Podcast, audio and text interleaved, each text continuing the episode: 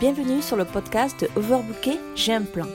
Le podcast des entrepreneurs overbookés qui souhaitent reprendre le contrôle de leur temps, de leur organisation et de leur énergie pour avancer efficacement vers leurs objectifs et dire stop au surmenage. Je suis Nana, votre hôte, une multipassionnée qui mène 10 000 projets de front. Vous retrouverez ici tous les conseils, astuces, techniques et bien d'autres choses pour que vous puissiez trouver votre rythme et avancer efficacement vers vos objectifs. Bonjour à tous et bienvenue dans ce nouvel épisode de podcast. J'espère que vous allez bien et que vous êtes déterminés à avancer pour atteindre vos objectifs. Dans ce 28e épisode de Overbooké J'ai un plan, je partage avec vous comment utiliser la règle des 80-20, aussi appelée le principe de Pareto, pour changer votre vision du passage à l'action. En ce qui concerne les différentes stratégies de productivité, le principe de Pareto est un principe qui est sérieusement négligé, mais qui peut avoir un impact important sur votre business et votre vie.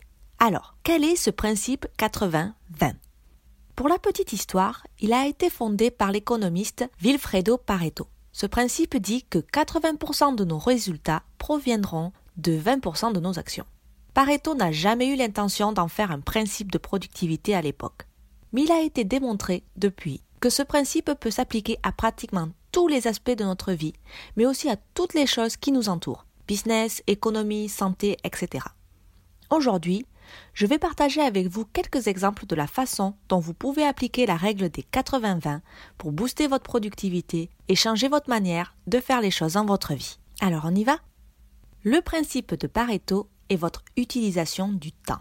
Votre liste de tâches à faire est certainement encombrée de tâches mineures qui prennent du temps et qui ne vous donnent pas l'impression de vous faire avancer, n'est-ce pas?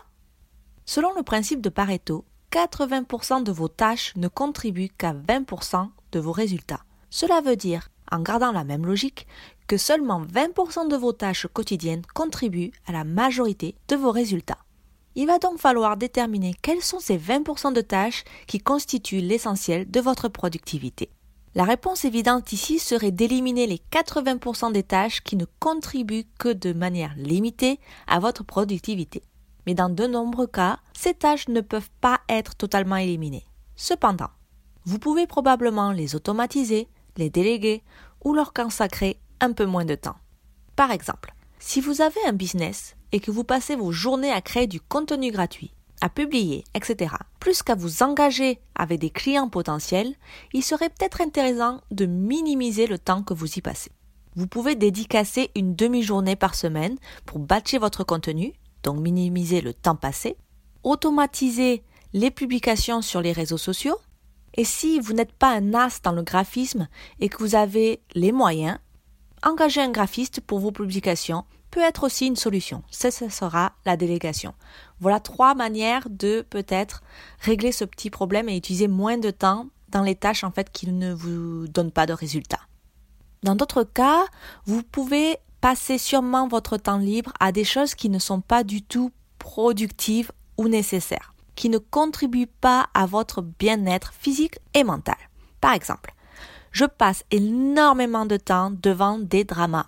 Regarder des épisodes, ça n'a rien de dramatique, mais faire des marathons pour voir tous les épisodes disponibles, ça n'a rien de productif et ne vous apporte rien en dehors d'un petit bonheur à court terme, n'est-ce pas? C'est un temps précieux qui pourrait être dédié à mon business. Alors appliquez également ce principe de Pareto à votre temps libre. Vous pouvez passer 20% de votre temps libre à buller ou faire de la, la, patate devant votre drama ou quelque chose, mais gardez les 80% restants à faire des choses qui font une vraie différence dans votre vie.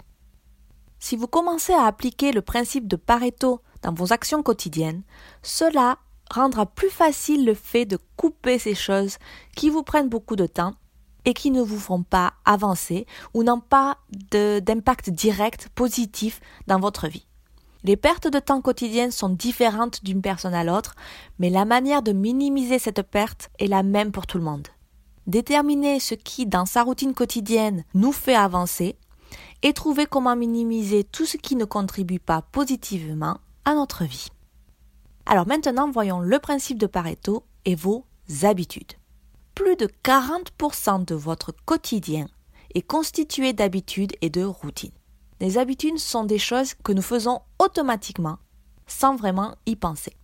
Cela minimise la fatigue morale ou le temps de décision. Mais soyons honnêtes, toutes nos habitudes ne sont pas à notre service, n'est-ce pas?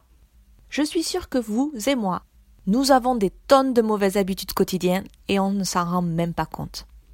Alors si nous utilisons le principe de 80-20 sur nos habitudes et routines, nous pouvons supposer que seulement 20% de nos habitudes sont responsables de 80% de nos résultats et de bien-être.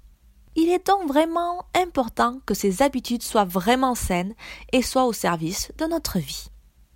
Étant donné que les habitudes sont souvent des choses que nous faisons de manière automatique, nous pourrions même ne pas les remarquer. Alors prenez quelques jours et essayez de prendre conscience de ce que vous faites et de ce à quoi vous pensez tout au long de la journée.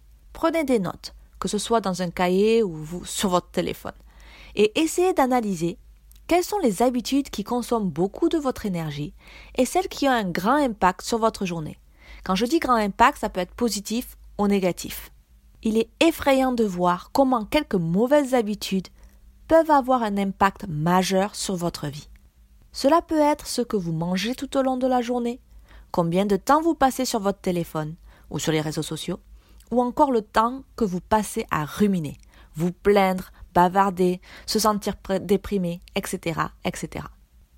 Avoir une vue vraiment précise de ces habitudes vous permettra de commencer beaucoup plus facilement à maximiser les bonnes habitudes que vous avez et changer celles qui ne vous servent pas positivement. Voyons maintenant le principe de Pareto et votre business.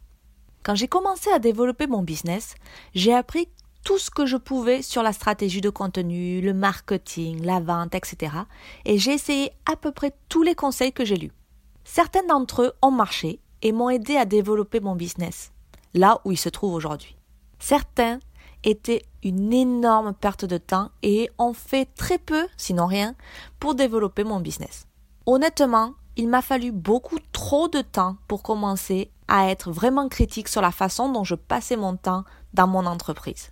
Travaillant à temps plein à côté, j'ai qu'un temps limité à consacrer à mon entreprise et je dois être très très stratégique, mais j'ai perdu beaucoup de temps au cours de ma première année. Maintenant, je regarde de façon vraiment critique chaque tâche et je me pose une question simple. Cela va-t-il augmenter mes résultats? Si la réponse est non, alors je mets ces actions ou projets de côté et je me focalise sur des tâches ou projets qui développeront mon entreprise positivement. Et honnêtement, la plupart des tâches pour lesquelles je gaspillais du temps, de l'argent, etc., des efforts, n'augmentaient pas mes revenus. J'ai donc supprimé et simplifié le système de management de mon entreprise.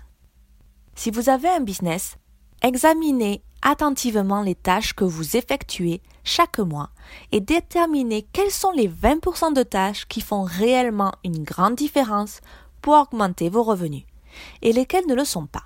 Minimiser ces 80% de tâches vous fera gagner un temps considérable et vous permettra de vous focaliser sur ces 20% qui font toute la différence.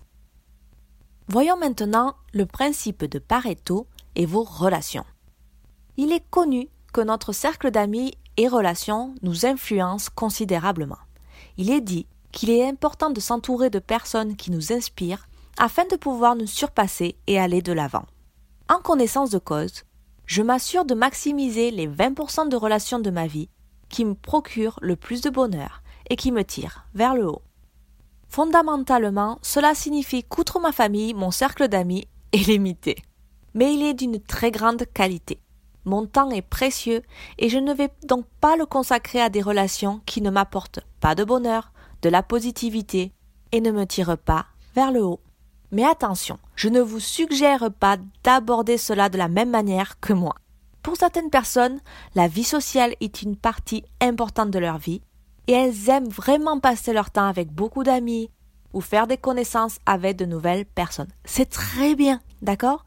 Il ne s'agit pas de suivre des règles strictes ou rapides, mais de savoir ce qui vous rend heureux et contribue à votre vie, et de les privilégier. Voyons maintenant le principe de Pareto et votre environnement matériel. J'adore tout garder. Je me dis que ça me servira un jour.